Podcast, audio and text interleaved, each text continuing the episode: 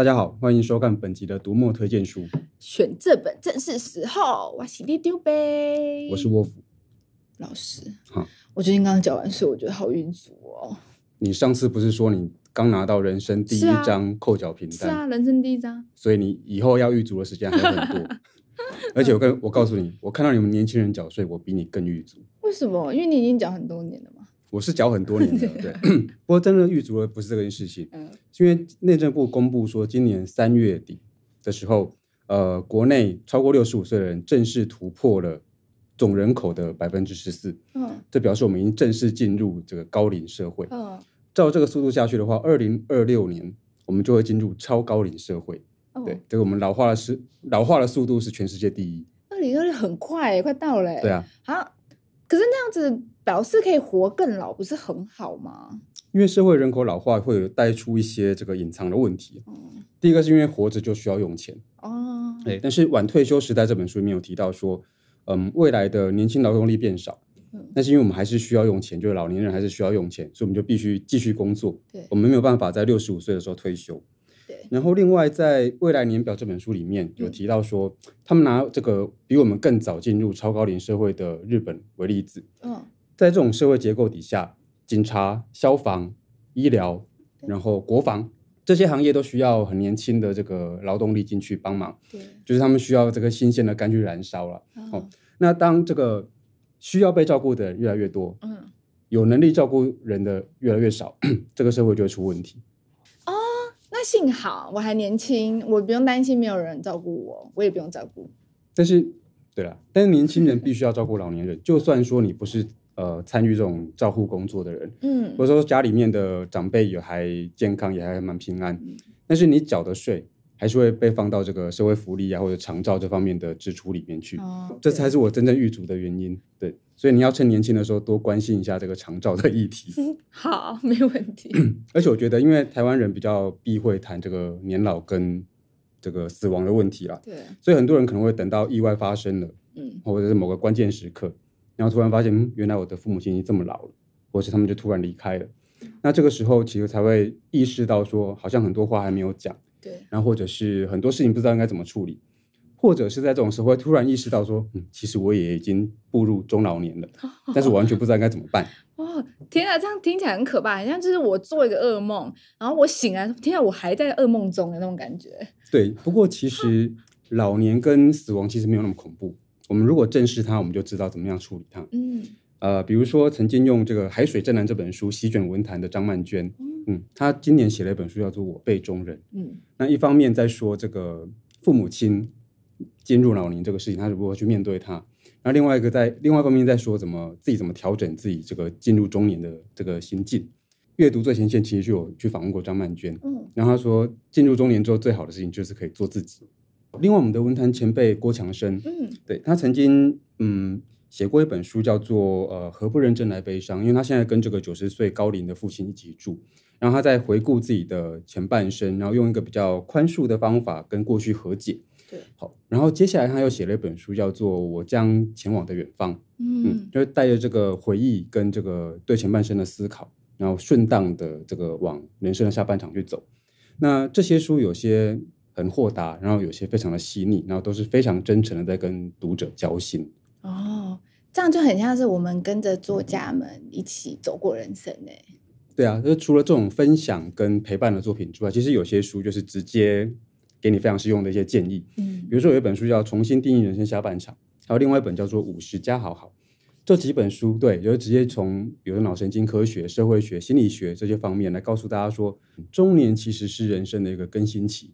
所以，如果你好好的计划它的话，你下半场其实会过得比年轻的时候更精彩。哦，老师，你刚刚说我们会突然发现，就是呃，我们的父母啊突然老了，然后就突然这样离开，我觉得好恐怖哦。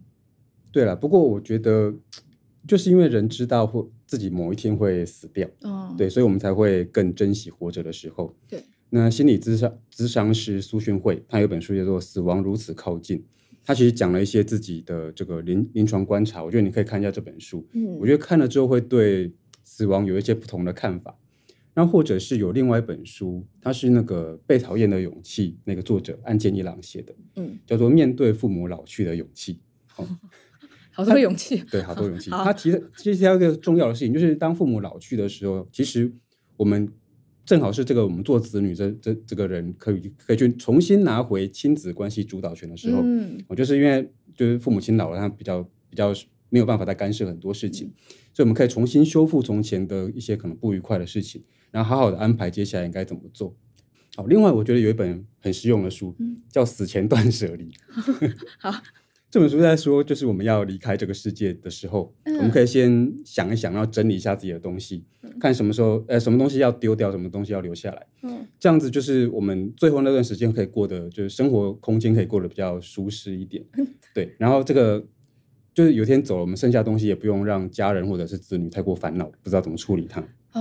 哦，对耶，可是我比较难想象说，就是我们台湾人就是会跟父母聊这一块，因为虽然呃，我觉得大家可能没有像我跟我妈那么的开放，因为像我们去扫墓的时候啊，你知道吗？就是我们去灵骨塔嘛，然后有些还有一个空位啊，我就会顺便问我妈说什么，哎妈，你们喜欢哪一个啊？我们先定下来。妈妈会生气吗？没有，妈妈也会很认真跟我说，就是说什么，哎，好像对要高一点什么之类的。对 对，所以我觉得。我觉得我们应该期许大家，就尽量 年老之后变成像这个李长博的妈妈这样子开明的人，对对对。就是我们可以读一本书，叫做《嗯告别的勇气》。哦，对，我觉得是勇气。对，这我们今天今天讲了非常多的书，都是死亡跟勇气这件事情。好好。这本书教我们怎么样更坦然的面对死亡，然后不会给身旁的亲人带来困扰。那更好的是，因为我们先考虑过这个事情，所以我们可以更愉快，然后更坦然的离开。哦，对啊，我每次就是会去医院的时候嘛，我们都会看到那些老人家身上插满那些维生系统，我觉得好可怜哦。对，这个就是一个是活这样子，其实蛮痛苦的，因为好像也没什么尊严。对，对，那有一本书叫做《如果有一天我们说再见》，嗯，那就是里面写了非常多这样子的案例，就是如果是一个在进行长照或者是安宁照顾的工作人员，嗯，他们其实会知道说，如果你珍惜。真心的疼惜这些老人家，其实是要让他们好好的离开。不过，另外一方面，我觉得我们也可以自立自强，就是预立遗嘱。有一本书叫做《好命到终老》，就在讲这件事情，非常的实用。嗯，然后跟家人说，我们打算要怎么样在最后那一段时间接受怎么样的医疗照护。老师啊，我是觉得，虽然我们就是要正视老年啊，嗯、还有死亡这件事情是很重要的，嗯、可是我们现在这整集都在讲这个，我会不会有点沉重？对，有人说人生七十才开始，嗯，对。然后法国人说，四十岁是青年的老年期，五十岁是老年的青春期。所以真实的状况就是，只要你不要去想老呃年老这件事情，你就不用过老人的生活。哦，真的吗？那我就是年老的悠悠班。有一本书叫做。呃，六十岁最年轻的老人，嗯，就是呃，作者用非常轻松、愉快、幽默的方法去面对自己进入六十岁这件事情。嗯，他觉得自己只是即将变老。嗯，然后另外还有一本书，就是主角是一个八十三岁的阿伯，嗯，然后整本书感觉就像他在安养院里面，就做了很多疯狂跟搞笑的事情。嗯，但是因为这个作者的真实身份，出版社一直保密，所以我们不知道他到底是一个是不是真的是一个八十三岁的阿伯写的。但是如果你把它当成小说来看的话，它本身也非常的有趣。是哦，八十三岁的阿伯，书名叫什么？书名太长，我忘记了。你你不担心这是老化的症状吗？其实有一本书叫做《老后所烦恼的事有九成都不会发生》，嗯，所以与其你一面变老一面烦恼，一面一直烦恼又一面无法停止变老。那不如就把心情放宽，就不管岁数怎么增加，你都会一直活得很开心。嗯、大多数的烦恼都不会发生。哦，好了，那我也不用预足啦。对啊，我还那么年轻。好，那如果大家呃今天听完老师的讲解，也觉得心有戚戚焉呢，想要更了解这个越来越老的社会，以及想要如何快乐的过中老年人的生活呢？欢迎大家可以到这个网址看看我们推荐的书哦。